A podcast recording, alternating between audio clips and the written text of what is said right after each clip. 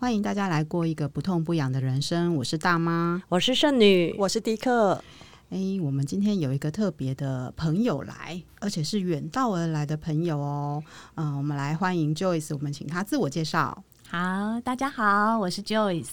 嗯。要说自我介绍的话，那可以讲说，十一个月前我还是一个健康、幸福、快乐的人，然后现在我是一个有领有重大伤病卡的人，然后但人生也一直进步了，谢谢。嗯，好，Joyce 今天来跟我们分享的是他生病的过程。那他生病的过程，我知道的就是，呃，我知道的时候，我已经是听他说他是回来台湾换肝这样，所以就是我们今天是特别来请 Joyce 来。跟我们分享说，诶，他是怎么样的一个过程，会变成就是最后是一个换肝的一个一个病人，那怎么样复原这样？所以，呃，Joyce，你可以跟我们聊聊，就是说，当你发现说你生病的那一刹那，然后你发现，呃，你的肝是有这么重大的一个呃疾病的过程是怎么样吗？好，要讲过程，大概是在呃二零二零年二月的时候。嗯，二月初，然后有一天晚上，我还是例行的工作，然后也还开会，然后我就站在镜子前，发觉我的眼白是黄黄的，嗯，就有点紧张。然后隔天我就写，那时候我我是住在西雅图，所以隔天我就写了一个信给我的医院，问把我的状况告诉他们，所以他们就叫我要赶快立刻去医院做检查。嗯嗯。那医院就是，诶、像这样子，在美国就是在那那样子的过程是怎么样？就是说你，你你可以直接写信给你的医生吗？还是写信给医院？好，我如果我们就会有类似像家庭医师这样子，他是像在诊所里面，那他们有类似靠到大医院去，所以像我有身体不舒服，或是我可能有比较轻微、不是很严重的事情，我有问题，我就可以在上面提问，然后他会有护理人员。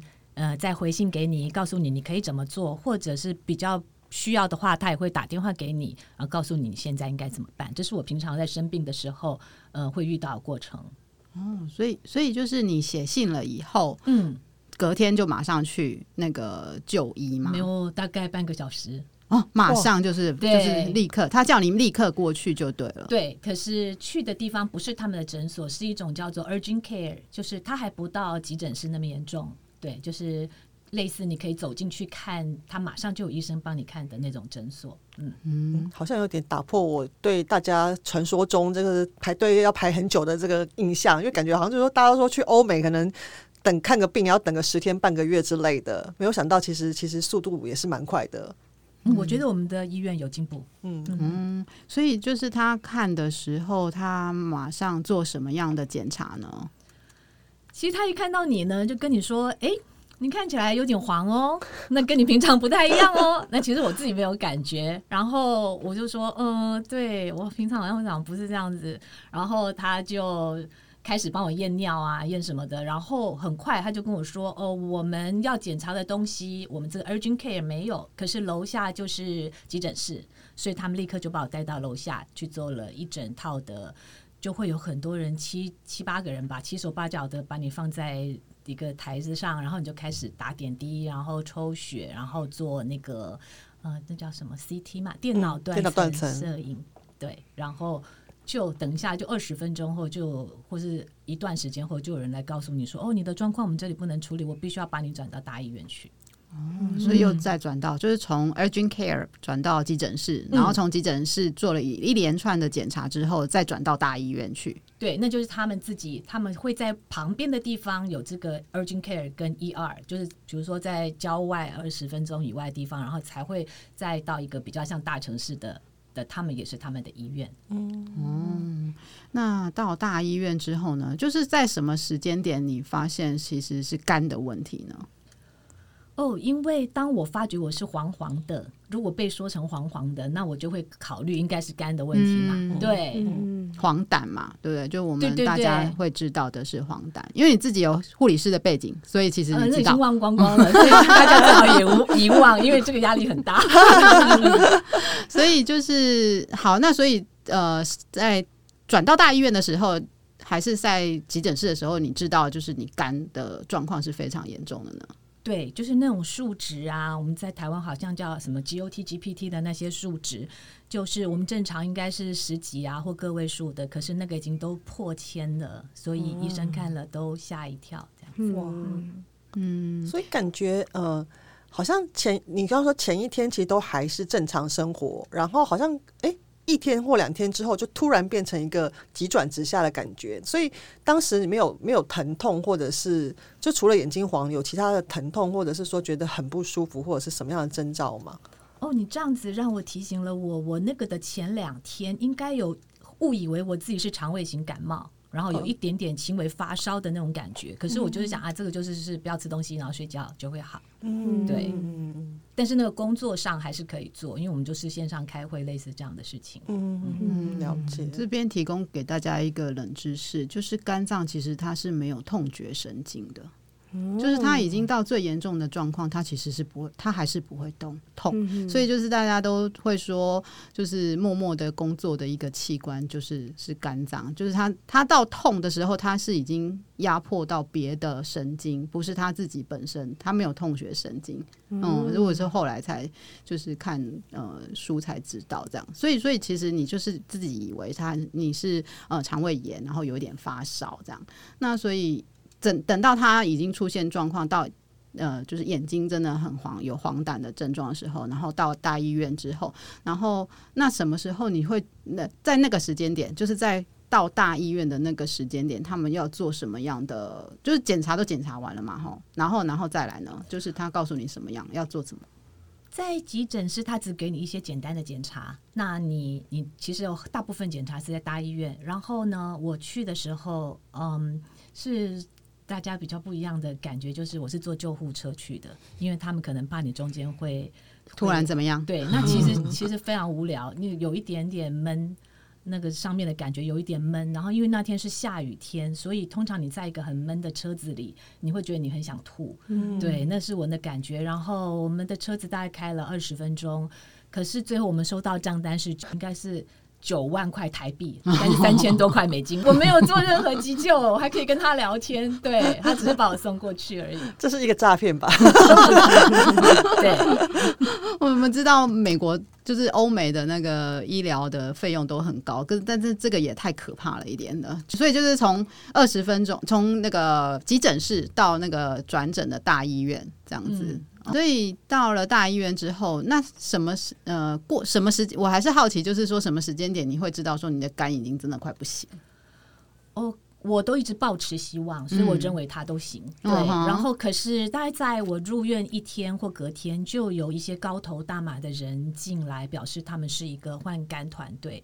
然后他们的身高，我感觉有一百八、一百九，然后他们的脸就是很扑克脸，很像你那个北海小英雄的那种里面的 维京人。对对对，然后呢，就跟你说你很严重，然后你可能要换肝。那可是我对于严重这件事我没什么概念，然后我觉得会不会是因为我平常是没有任何病的，所以这种割我的这件事对这些医生来讲可能是会有希望，或是我可能会好。所以他们还有他们个案不多，所以他们好像很想帮我动手术。嗯，嗯，所以换肝团队就是是那个医院突然就进来了，他也没有先告诉你说你的肝怎么样要换肝，他们就突然进来说：“哎，我们是一个换肝的团队，我们告诉你说你要换肝这样子。”他们通常会告诉你，反正你的状况不是什么太好，嗯、对，然后会有一种病房的医生，然后他们会把你的资料给他们该需要的下一步的医生来帮你做处理，哦、对，对，大概是这样。哦、嗯，所以如果如果你在那个医院，那你那你当下的心情是怎样？嗯，就是你的一个属于你自己的一个东西要被换掉了，属于我自己东西，我的头脑是空的，然后我觉得不可能，嗯。你不想接受这件事，对，不可能。对。哦，OK，嗯，所以，所以，那那他那他有让你做选择吗？哦，他有让你做选择，你会有很多的选择机会，你也可以，当然你都可以说 no，对，只是他、哦、他可能后来陆陆续续，因为后来我有转院嘛，然后就。就你会知道他们会希望你去，你你必须走到换肝这一步。嗯、哦，所以他就是强烈建议你换肝。然后，那那那你什么时候当下你会决定说，嗯，那就这样子了？就就换肝好了，还是哦？我一直到回台湾，我都没有决定要换肝啊！真的，我觉得就是会好，因为我得到的。你相信你相信你自己会好，所以当换肝的团队告诉你说你应该换肝的时候，你还是没有接受。嗯、对，然后对，那个是比较后面，已经到了四，已经是我生病后大概一个半月或两个月，对。我我决定回台湾，那这中间因为我一直在等待我的疾病好，嗯，然后他没有好，所以对我状最后的状况好像也不是因为我的肝炎，而是因为我的黄疸而必须开刀。嗯，嗯，所以所以呃一个半月之内，那你你只能吃药控制吗？那时候医生基本上我不觉得那个是有药的，他就是每天给你，我好像是缺 potassium 是什么？钾离子吗？嗯，对，我缺钾离子，所以他每天给我很大一颗的维他命丸，嗯，就是差不多你的手指的一小节，然后有八颗，我一定要补充这个东西。所以，对，我觉得他好像没有救你，给你什么保肝片或什么，其实没有，它有点像。症状处理就是你现在缺什么补什么，缺什么补什么。哦、嗯，缺什么维生素，然后他就给你补那个维他命的那种东西，这样子的。因为我的那个钾离子，钾离子这个东西好像对于你这个肝脏的修复，或是它会损坏的特别的快。嗯嗯嗯嗯嗯。那那时候在美国就有被确诊是什么样的病情吗？嗯、呃，因为在他还找不到到底发生什么事的时候，他是告诉我说急性的肝脏衰竭。后来因为查了很多 A B C D E 什么肝炎都 A B C D 肝炎都查不到，居然查到了所谓的 E 型肝炎。嗯对，然后 E 型肝炎是个非常罕见的肝炎。然后我是我是在西雅图，我们我待我后来去的那家医院已经是非常大的一家医院。那即使是我们那个医院也没有一个机器可以验一型肝炎，所以他还要送到别州好几州之外去验到。我有得到这个 E 型肝炎，嗯，对，因为台湾最常见的就是 B 型跟 C 型嘛，所以台湾其实连 A 型、D 或者是 E 我也真的从来没听过，嗯，嗯对，很少很少听过一型肝炎，但是是知道有这么多型没有错，只是大家会讲的肝炎的形态好像比较少听到一型肝炎。后来，那你知道你是一型肝炎之后？那呃，你觉得你会自己好？那你在什么样的状况之下，你决定好？那我就是我就是换肝了，这样。嗯，因为我所知道的 E 型肝炎，它应该是默默的来，默默的走。很多人是这样子，哦、对、嗯，就是然后你就有抗体。然后我想这样太好了，而且那个时候我很高兴，说还是疫情当中，所以不会有人发现我默默的发生了一些事。嗯、对，然后可是状况一直没有好。对不起，我有点忘记您刚的问题。就是你什么时候决定你就是回台湾换肝了？哦、嗯，那是在大概四月中以后。那时候我已经转到我们那边，已经从刚刚的刚急诊去的那个 S 医院转到 W 医院。嗯。对，那 W 医院是一个更棒的医院。嗯。然后我的医生，我必须说我非常尊敬他们，跟爱他们，他们都非常有耐心，愿意花时间跟我在一起。然后他告诉我说，因为我一直没有太多的进步，然后后来是因为我又变成必须天几天就必须输血。所以综合了各种状况之后，我的医生就告诉我说，他们还是觉得我应该换肝。其实 before 这个之前，我已经被放在那个一年的呃 waiting list。就是说，如果有机会，我就要去进行换肝。嗯。这个是在比较早期，他就告诉你，这样你才有资格下去排。嗯。对。可是他到了四月，确定跟我说：“嗯，Joyce，我觉得你还是必须要做这件事，而且我们都是 team，嗯，整个 team 讨论的。”嗯。那那时候我就开始有些犹豫。那为什么呢？因为是我在三月底的时候，身体状况非常不好，我开始去接触一点点中医，嗯，跟就请人家帮我针灸。嗯。然后我。平常不太接触中医，可是接触之后，我就发觉我本来完全吃不下的东西，我可以吃下肚了。所以我就觉得，哎、欸，中医是一丝希望。对，可是这些美国医生、美国头脑，怎么可能觉得中医简直就是什么毒药？啊、嗯，对，所以他们很，我都不太敢告诉他们。对，然后当我的医生告诉我说他必须，我必须要换肝手术的时候，然后我就觉得我必须跟中。中药的东西在一起，嗯，那只有一个选择，可能就是离开美国。嗯，然后我就是找到台湾，台湾本来就是一个呃肝脏移植非常有名的地方。那我跟台北家人讨论之后，觉得那你就回来台湾吧。而且因为在美国的支援系统比较少，对对那对，回来就会有很多的帮助，所以我就决定回来台湾。哦，所以其实。机会，这个机会是回来台湾的这个机会去，去去去想说你要回来这件事情，其实是因为中医，其实是因为你比较想要接接触中医上的治疗或者是疗疗程这样子。那你真的回来是为了是真的回来看中医吗？还是回来回来回来就是决定要换肝了？嗯、呃，回来的时候，其实那时候在疫情当中，所以它有很高的难度。嗯，对，因为我那个时候刚好必须两三天就得输血一次，所以我是不可能自己一个人在一个地方隔离。隔离对，嗯、所以就用了一些方法去找到一个非常有名的医院的。医师，然后他愿意安排让我一下飞机就可以直接住到他们的负压隔离病房去进行隔离。嗯、对，然后进行隔离的时候就开始，我就还是有继续有做输血的治疗。嗯、那也很快，那个那个那个隔离病房的医师就告诉我说：“你赶快把你的 donor 叫回来，把你的捐赠者。”叫回来，嗯、那我就想啊，连台湾也这样哦，好吧。嗯、但是至少就是刚刚听起来，在美国是要等一年的 waiting list，但是回台湾，就是因为这个捐肝也不是什么人都可以捐嘛，也是要经过配对的一个过程。一般就是看是不是有人是愿意弃捐的，或者是找自己的亲属来做配对这样子。嗯。那在美国，他我们那个医院的方法是，就是他们目前还是要用那种，在台湾好像叫大爱捐肝，就是有人去世，他愿意捐赠给你，你就可以使用。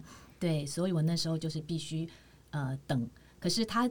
为什么我会触发我回来？是他跟我说，Joyce，那你现在要签名了。嗯、那签名下去对我的定义就是说，也就是明天有一个人有肝脏，我就要换了。嗯嗯，我就好像没有走回头路那个感觉，嗯、所以才会当机立断，觉得不行，我还是回台湾好了。我们台湾医疗还不错的。嗯，然后我就以一个就是说台湾有活体捐肝的这个情况，告诉我的美国医生。然后他很有意思，他隔天就打电话告诉我说：“我告诉你，我们五月份我们医院也会开始有活体捐肝。”这一个输人不输定的概念就对了，你千万不要回台湾，我们这边就有这样子。所以这是表示说，这是其实两国对于这个捐赠的标准其实是有点差异的。就是说，呃，在美国是不可以，呃，目前是当当时是还不可以家人之间这样子决定，然后就可以捐赠这样。应该是可以的，但是那个我们的医院刚好，因为这种个案一定不多，然后我们去的那家医院或者我们华盛顿州的医院还没有进步到了解了解。对，那更好笑的是，那他说他们开始要有活体捐肝，那我想我不就变第一个吗？你又变白老鼠了，这样。他说那我们的医生是从沙乌地阿拉伯来的，哦，我就想饶了我吧。哦，对，这还是。这还蛮特别，因为美国它是每个州的都是独立的，对不对？所以不见得所有东西是是全国一体适用，所以就看你在的位置，可能适用的法律也会不太一样哦。所以跟台湾的确是很不一样的的概念，嗯嗯。所以你其实是比较就基于中医第一个理由，第二个理由其实是比较相信台湾的医疗的呃，就是呃技术这样子，就这两个理由来讲，说你比较想要回台湾。嗯，有一种情况是，当你真的想要抓你那个浮木的时候，你还是会找你熟悉的地方，嗯嗯、家乡。对、嗯、对对。然后外国人确实确实非常的友善、跟温和、跟美好。对，但是你会知道，哎，他们可能不了解我这种东方身体。嗯，对对对，那是我那个时候这样想。会会，对我就觉得，呃，我蛮可以体会，是因为我记得那时候我自己在在国外念书的时候，也会有这种感觉，就是说。嗯，好像你你要表示疼，因为人在生病的时候，那种身体是最不舒服的状况，然后你连在身体最不舒服后，你还要想说，嗯，肾脏的英文是，那当然你可能没有这个问题，因为你已经在那边住了很多年了，但就是说表达一个很。负向情绪的时候，你还必须要去做这种东西的时候，我觉得那个真的是非常非常的对，就觉得说真是不如杀了我 算了，也是像杀了我一样。我英文很烂，所以我觉得我在住院，在美国住院了 十八九天吧，然后我觉得我英文超进步的，因为要很精确，万一讲错器官的话就很尴尬。所以住院住了将近二十天，是你这辈子住住美国用英文的呃次数是最多的，差不多二十四小时。都要用英文，连点餐都要用英文。平常在家里都有孩子啊，先生可以帮我点餐。嗯，真有趣。好哦，所以就是到回来，到回来台湾了。那到回来台湾之后，马上住进呃负压负压医院，呃，这个医院就提供你负压病房去去去做做隔离嘛，就是只有做隔离，他还是一样会再进行一连一连串的检查吗？还是怎么样？是是是，还是一样？一连段检查，嗯，还是一样。对，在隔离当中，你因为不能出病房，嗯，对，所以就是都是护理师进来，就是有很多太空人的样子进来帮你，嗯，太空人的样子，对，然后他们会停留一下下跟你聊一聊，可能怕你什么忧郁症之类的，嗯嗯，确实确实，嗯，所以那那段时间是多久？隔离要呃十五天，就是十五天嘛，对，嗯，是为了那个新冠肺炎防疫的关系，是，是，嗯。所以好，隔离十五天之后呢？之后他他们也也经过一连串的检查了嘛，对不对？所以就是嗯，他说，哎、呃，你你刚刚有说到，就是说呃，把你的 donor 叫回来，嗯嗯，所以就开始呃决定要那换肝了嘛。对，然后我的 donor 是我的孩子，他也回来了，然后他也他比我慢一个礼拜到台湾，所以他也隔离了。嗯，可是呢，弄完却发觉他的肝脏跟我不太配合。哦，对，因为有那种比例的大小，左肝右肝的比例大小，对，嗯、所以就就有一点，那时候是很伤心的时候，就是你不知道下一步会怎么样。嗯，然后我先生说，那要不要回去美国？可是我就当机立断说，我不要。对。嗯嗯，所以就呃不呃没有办法配合，那所以再继续就是等于还要再继续重来努力去找找那个就是适合的适合的换肝的人嘛。对，那时候有继续找。也不方便找，因为你这个是要人家自愿换给你，嗯、你不能说，哎、欸，亲爱的迪克，嗯、你突然捐给我好不好？嗯、那我不能用长辈的权威去压。是，那可能也要感谢我妈，她生了很多小孩，对，对，所以我有很多什么侄子、侄女、外甥、外甥女的，对，嗯、总是就是他们都很给我温暖，然后其中有三位就去做了这个检验。嗯嗯，对，我觉得这个。在生病的时候有这种感觉，其实是非常的让会觉得说，哎，身边有家人的那种感觉，还有就是说有人在关心自己的那种感觉，嗯、其实会让整个对抗生病的力量，好像我觉得会更更有力量一点点。而且这种等级就是已经超越雪中送炭的感觉，因为这个是愿意把自己一部分的器官割下来捐赠给你，嗯、而且通常捐赠好像都是要捐三分之二，然后所以。好险，就是肝脏是一个会自己再生的一个脏器，就是它虽然不会长回百分之百，但是就是给予时间，尤其是你说都是年轻人愿意捐赠嘛。所以真是很幸运的一件事。对，可能很多人都不知道，对不对？肝脏是会长回来的哦，这是今天的小常识。因为迪克本人也是在刚刚十分钟之前才知道，原来肝脏是会长回来的。我们每一次录音都可以有个呃增长知识的机会，这样子。嗯，那但是我比较好奇的一点就是，当初在美国是想要使用中医，那回了台湾了以后，是什么样的原因就真的放弃了中医，然后就决定要直接走上换肝这一条路呢？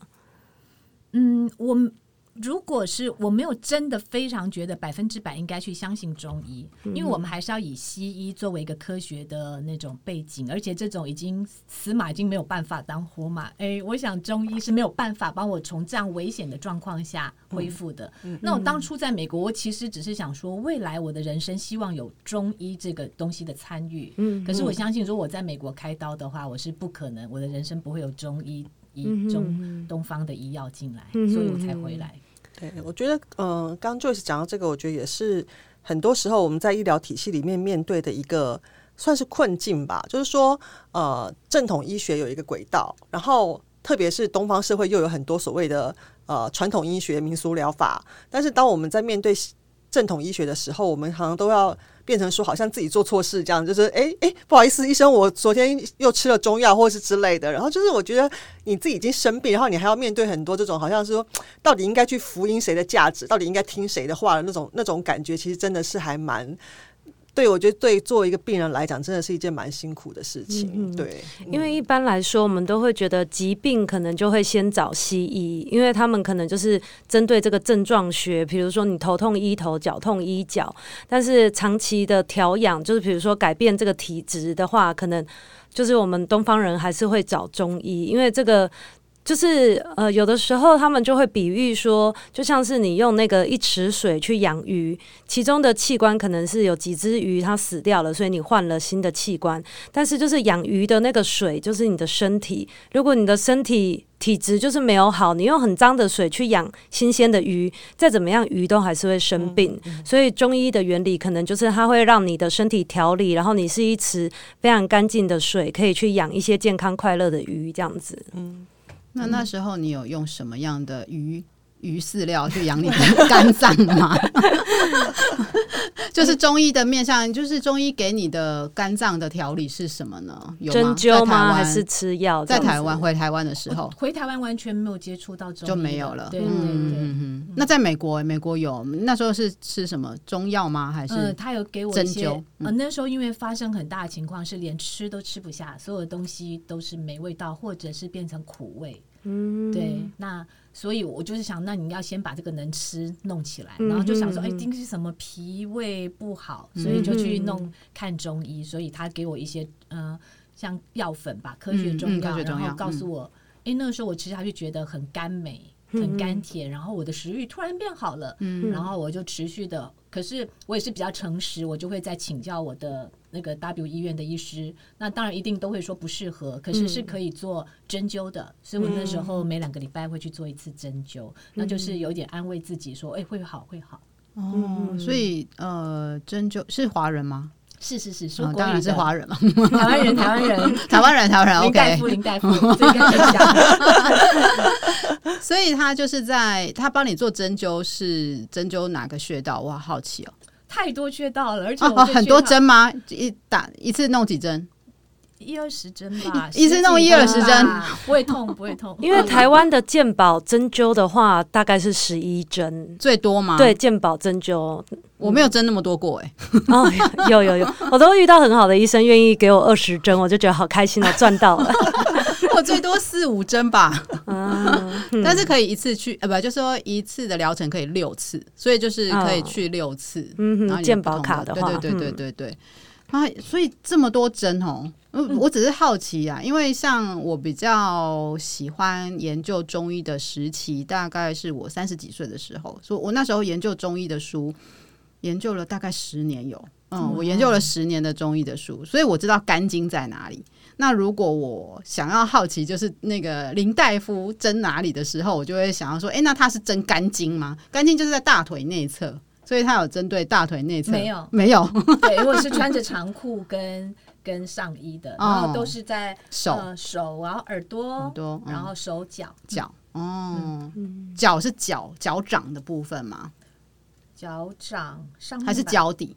嗯，好像没有脚底，没有脚底，哦、就是脚脚掌上面这样子。嗯，哦，所以那时候在美国的中医最主要就是增进你的食欲，这样子。对，嗯，嗯有有帮助，所以我才会觉得说，哎、欸，这是 different，所以我要试试看。嗯嗯，他那时候建议你多久去针一次？呃，那时候因为配合我的时间，所以我一个礼拜去了两次，我觉得蛮频繁的了。嗯嗯嗯嗯嗯，我有一点想要，哎、欸，回到刚刚那个。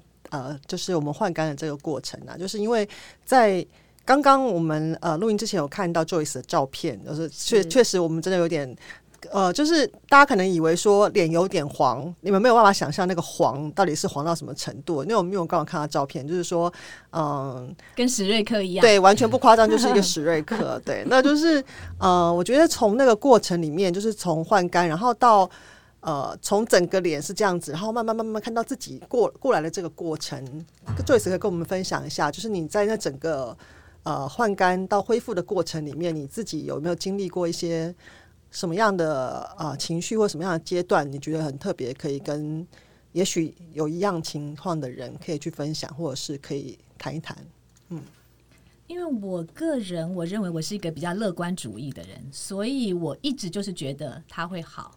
对，所以当你有这个信念的时候，你就会用各种理由来让自己变好。比如说，我可能只是为了我朋友跟我说加油，我不能对不起那个人，或是说我有六个 donor 说要捐给我，我不能对不起他们。所以这样的信念来让我觉得，哎，就是会好。然后，嗯、对，我不知道有没有会达到。嗯嗯嗯。那这个治疗的过程呢，就是换肝的过程，是不是也可以跟大家分享一下？嗯嗯呃，换肝过程啊，其实就是。我这样讲，现在现在好了，我的身上有一个二十五公分的长的疤痕，然后就是从你平常穿内衣的最上面那里一直切切切切下去，到你的你的那个快要到肚脐了，然后就右转，然后右转在这切切切切到你的横的快要是你的腰侧，所以一个倒 L 的状态就对，大 L 的倒 L，对对对，然后我身上还有七个洞。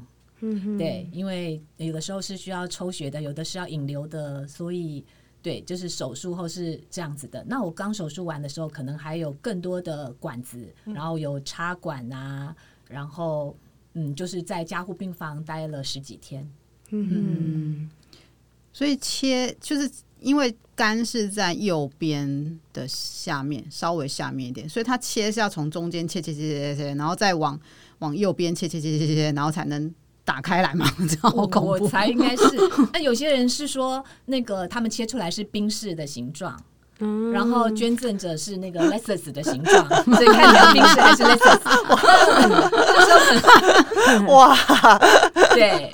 然后因为可能是我那时候呃身材比较没有肉，所以他们可以帮我用 Lexus 的形状 取出我的肝了。因为在这边我也分享一下，肝其实是人体最大的消化器官，所以它因为非常大，所以放在那个身体里面的话，可能的确是需要开到那么大的伤口。然后这边有一个那个冷知识分享，就是它一般的那个重量大概是一点五公斤，看每个人的体重不一样，就是它是一个重达一点五公斤。这么重的一个大型的脏器，然后可能有人会长到二点五公斤这样子，真的很难想象里面可以塞一个这么大的脏器。那我好奇的是说，捐肝给你的人，他的肝会自己慢慢长回来。那你接受他的肝了之后，你的这个肝也会继续再长大吗？对对对，哦，也是会的长大。对，哦、所以换肝真的就是把你自己的肝整个拿掉，然后是就是移植一个新的这样子。对，哦，哇。所以后来回来有确诊是一型肝炎，那是怎么样会得到这样子的病呢？呃，他应该是在落后国家经由粪口传染，所以你可能吃了不洁的水或者东西而传到的。嗯，那我怀疑我是因为参加游轮的时候被不洁的清洁人员给感染了。嗯嗯嗯。那可是后来。我的一型肝炎已经全部治好，完全也没有病毒。嗯，可是因为黄疸太严重，嗯，所以还是必须要做换肝手术。哦，所以不一定有一型肝炎的人需要换肝这样子。据说是不需要的，因为我所在的那家医院可能是台湾换肝最多的人数的，然后我可能是他们这种不晓得几十年以来第二个这样的个案。哦，嗯，所以回来就医的过程。感觉听起来都很顺利哈，那我是一个运气很好的，对，就是说决定回来，然后马上进负压病房，然后呃检查过后就是哎、欸、开始有 donor，就是要自愿要呃就是移移植到你身上去。那那哎、为什么有听说就是还有求神拜佛这件事啊？哦，这个是蛮蛮蛮好玩的，我有一个很熟的呃朋友。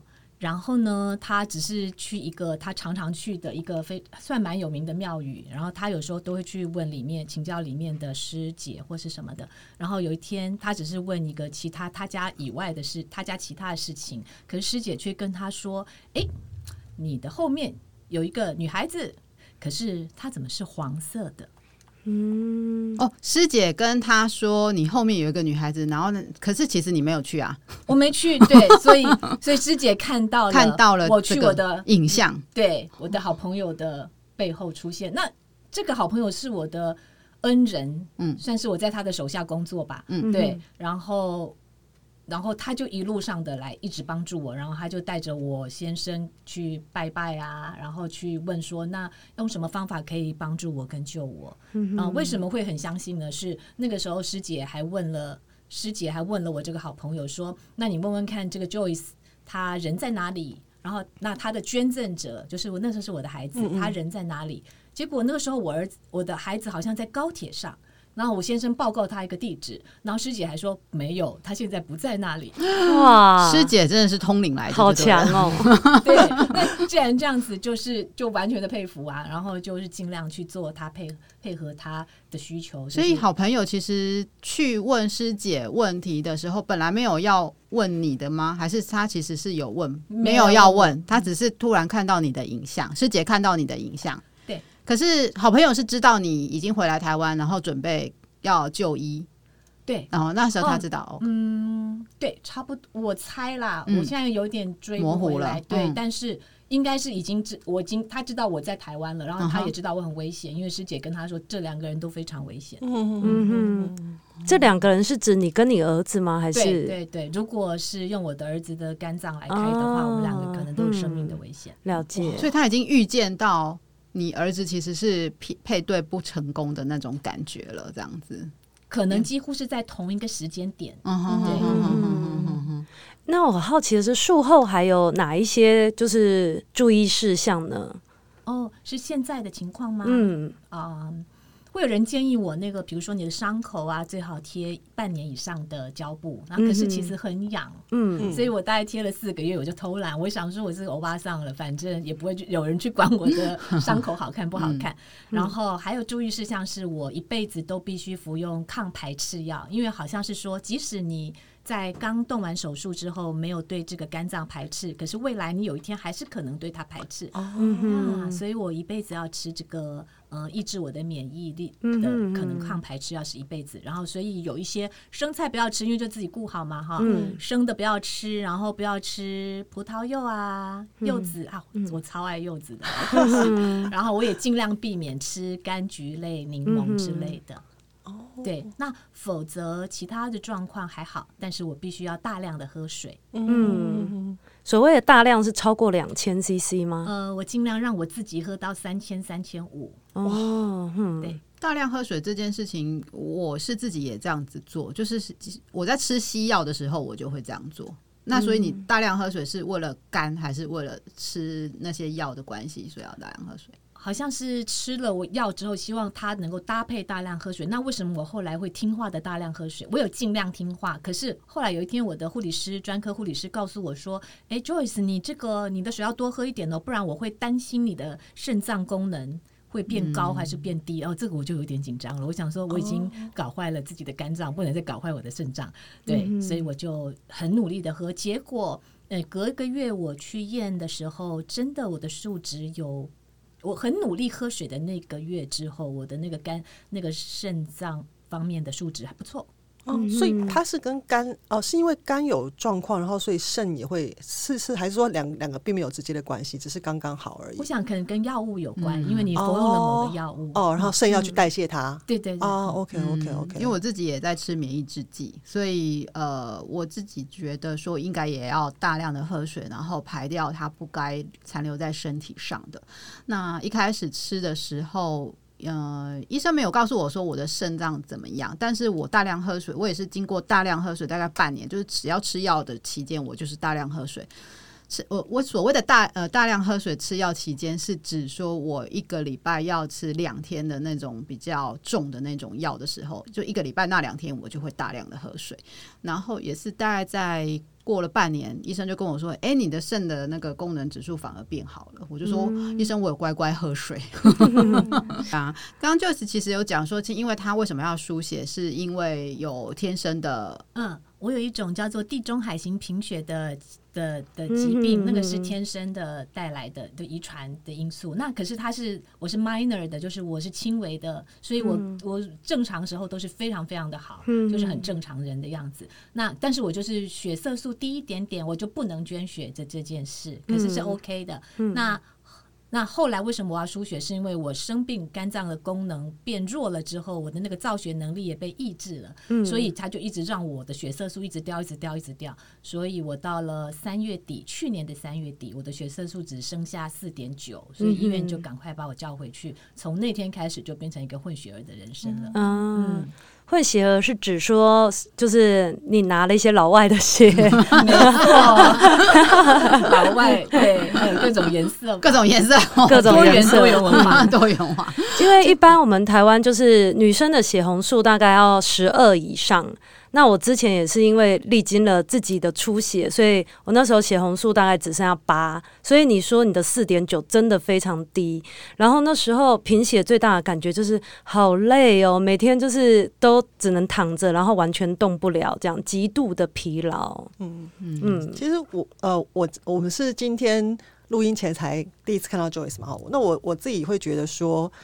啊、今天跟他这样谈谈下来，不管是录音前、录音后的谈话里面，我觉得其实最重要的一点是，就是你刚刚讲的，你一直都相信你一定会好这件事情，我觉得还蛮感，因为光是听你这样叙述，你看你从一一一出生就有这种贫血的问题，然后经过这么大的手术，可是我觉得我刚刚在整个过程里面一直听到你说。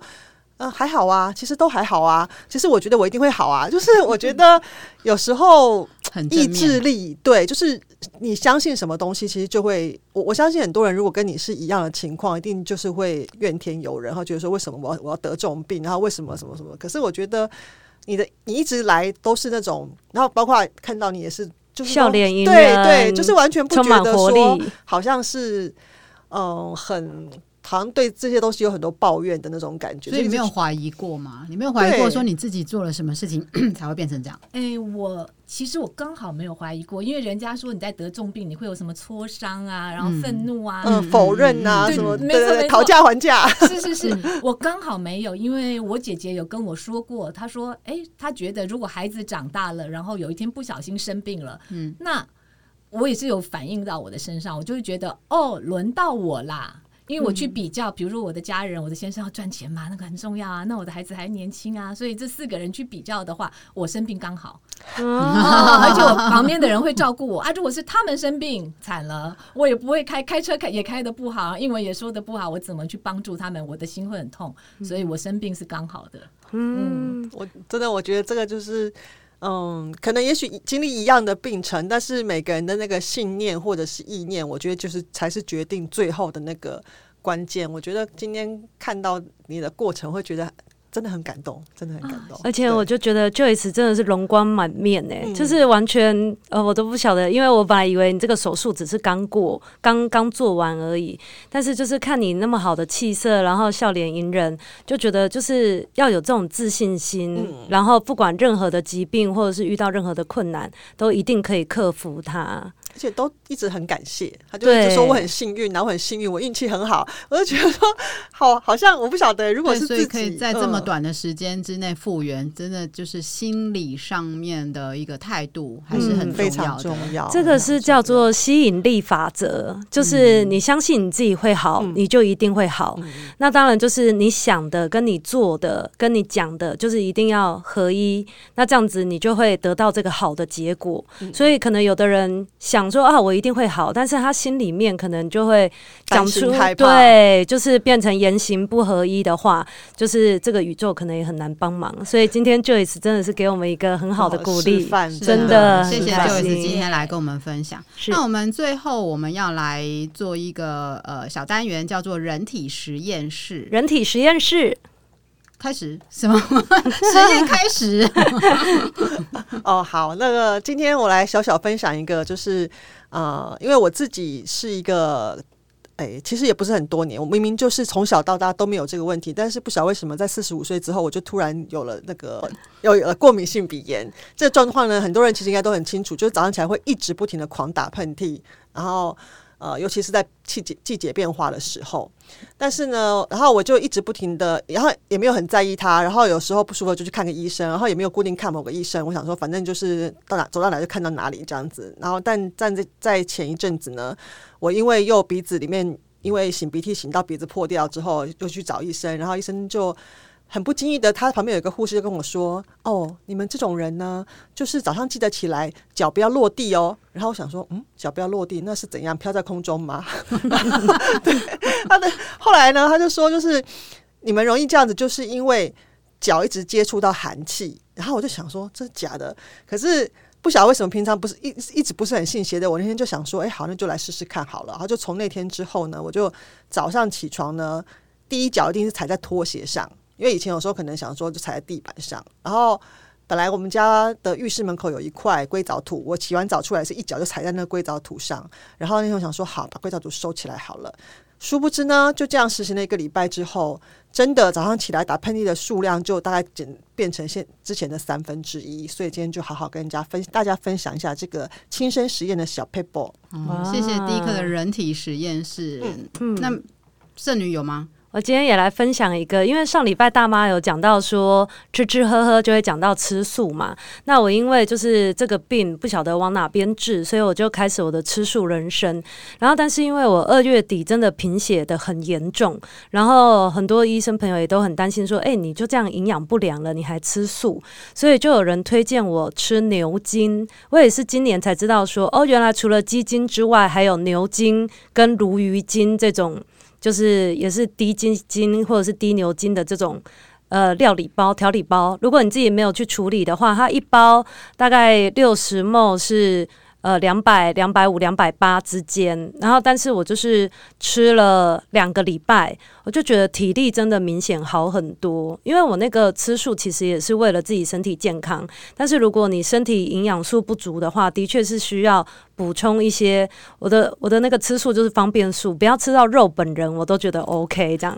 所以我觉得牛筋它这次就是给我体力恢复，包括补血，真的是蛮大的帮助。